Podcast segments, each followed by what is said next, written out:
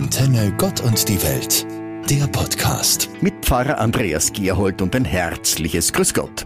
Eine Sendungswoche bedeutender Gedenktage oder besser Bedenktage will ich in diesen vier Tagen gestalten, weil sie erstens international sind, also uns alle angehen, und zweitens, weil sie viel zu wenig bekannt sind. Heute am 10. Oktober zum Beispiel ist der Welttag der psychischen Gesundheit. Oh ja, die Zahlen von Menschen mit psychischen Problemen steigt weltweit an, bedingt durch die Pandemie, durch politische Krisen, durch wirtschaftliche Unsicherheiten, familiäre Probleme, auch durch Hungerkrisen. Und es betrifft alle Altersklassen, von Kindern bis zu älteren Personen auf Personen, die kurz vor dem Sterben sind. Die Auswirkungen sind sehr persönlich bedingt, aber sie haben eines gemeinsam. Sie lassen davon Betroffene in tiefe Depressionen abgleiten, die Leistungsfähigkeit sinkt, der Glaube an die eigenen Fähigkeiten zerbröselt.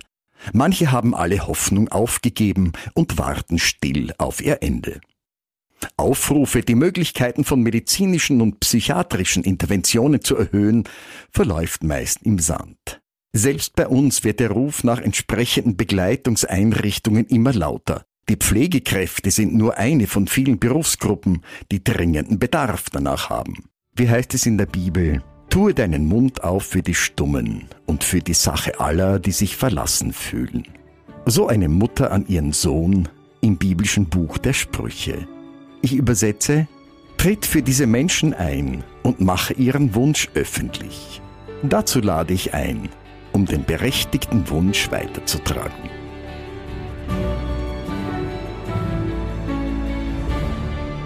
Heute am 11. Oktober wird seit 1988 ein ganz besonderer Gedenktag begangen.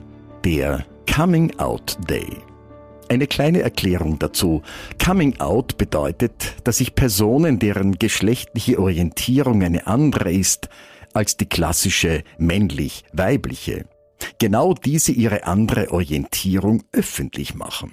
Manchen fällt das schwer, andere wieder sind erleichtert, wenn ihnen das gelungen ist sie diese ganz persönliche Schwelle überschreiten konnten. Ich selbst erlebe das so in meinem Bekannten- und Freundeskreis und gratuliere denen, die sich getraut haben zu ihrem Mut. Und den anderen versuche ich, Mut zuzusprechen. Dabei sollte es doch viel einfacher sein. Wie immer eine Person orientiert ist, welche Veranlagung sie hat. Selbstverständlich sollte es sein, wenn zwei Frauen sich lieben oder zwei Männer und wenn Personen sich sowohl dem einen und dem anderen Geschlecht verbunden fühlen. So selbstverständlich wie jede andere traditionelle Orientierung auch. Ich habe das einfach zu akzeptieren. Punkt.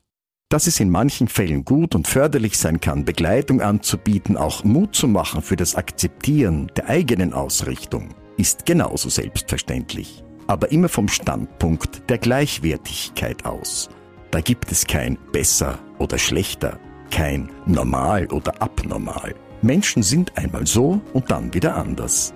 Bunt und fröhlich, von Gott geliebt wie die ganze Schöpfung.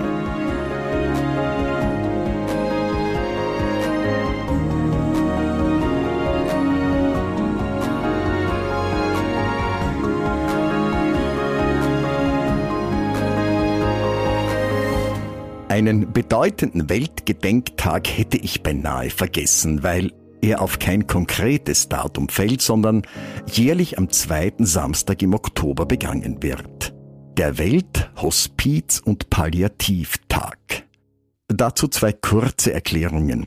Hospiz und die Palliativeinrichtungen begleiten Menschen, deren Krankheiten unheilbar sind und zum Tod führen. Hospiz, es wird diesen Menschen damit ein Ort zur Verfügung gestellt, an dem das Sterben begleitet werden kann, in aller Ruhe und in der Gewissheit des eigenen Sterbens. Dieser Ort ist meist das eigene Zuhause und palliativ begleitet, die Folgen der unheilbaren Erkrankung zu lindern, insbesondere durch Schmerztherapie. Leben bis zum Schluss das war die Kernaussage des Welthospiztages 2020. Ich erlebe selbst durch meinen Beruf als Pfarrer und Seelsorger das Sterben, das begleitete Sterben von Menschen mit unheilbarer Diagnose. und erfahre, wie erleichternd und wirksam die Arbeit der Hospiz- und Palliativteams für Angehörige und Besucherinnen und Besucher ist. Gerade in der so aktuellen Diskussion über den begleiteten Suizid auf eigenen Wunsch ist die Begleitung eines Hospiz- und Palliativteams eine echte Alternative, weil es ihr um das Leben geht, auch wenn es von unheilbarer Krankheit gezeichnet ist. Allen, die in den Teams arbeiten, möchte ich auf diesem Weg öffentlich und ganz herzlich danken. Es ist eine Arbeit im Stillen, die einem Leben kein Ende setzt, sondern dem Leben Zeit gibt, selbst das Ende zu setzen. Ein menschenwürdiges Ende.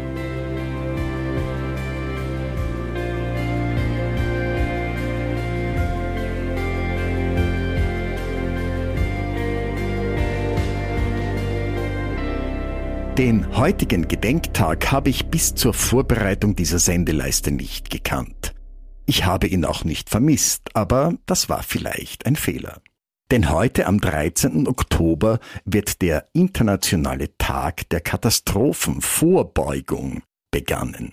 Und das schon seit 1989.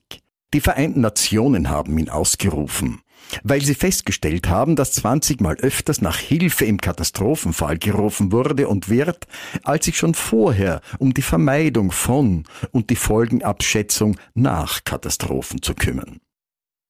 Derzeit spielt das auch in unseren Landen eine ziemliche Rolle.